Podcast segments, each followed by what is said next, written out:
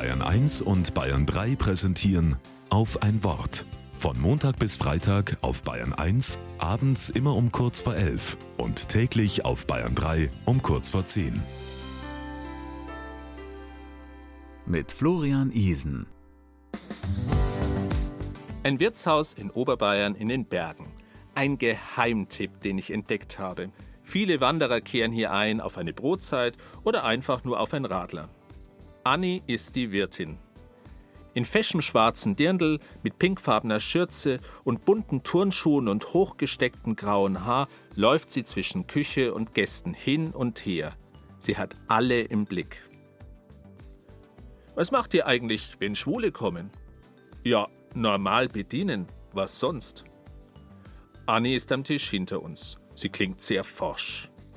Als die Gäste hinter uns gegangen sind, schrubbt sie ganz demonstrativ den Tisch sauber. Es riecht bis zu uns rüber nach Desinfektionsmittel. Dann kommt sie zu uns und erzählt, so blöde Gäste haben wir immer wieder hier. Neulich war der Politiker sowieso mit seinem Mann aus Berlin da. Die kommen immer wieder ganz gern zum Bergwandern hierher. Und dann hat der Stammtisch zum Pöbeln angefangen, wegen der Sexualität vom Minister. Und ich hab dann gesagt, schleicht euch für heut, sowas will ich hier gar nicht mehr hören.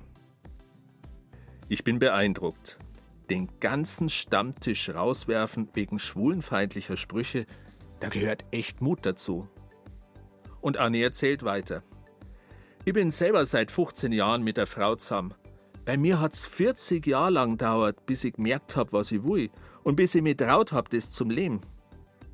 Mutig sein kann heißen, wenn Menschen pöbeln, lästern, blöde Sprüche machen, auch mal sagen, schleicht euch für heut.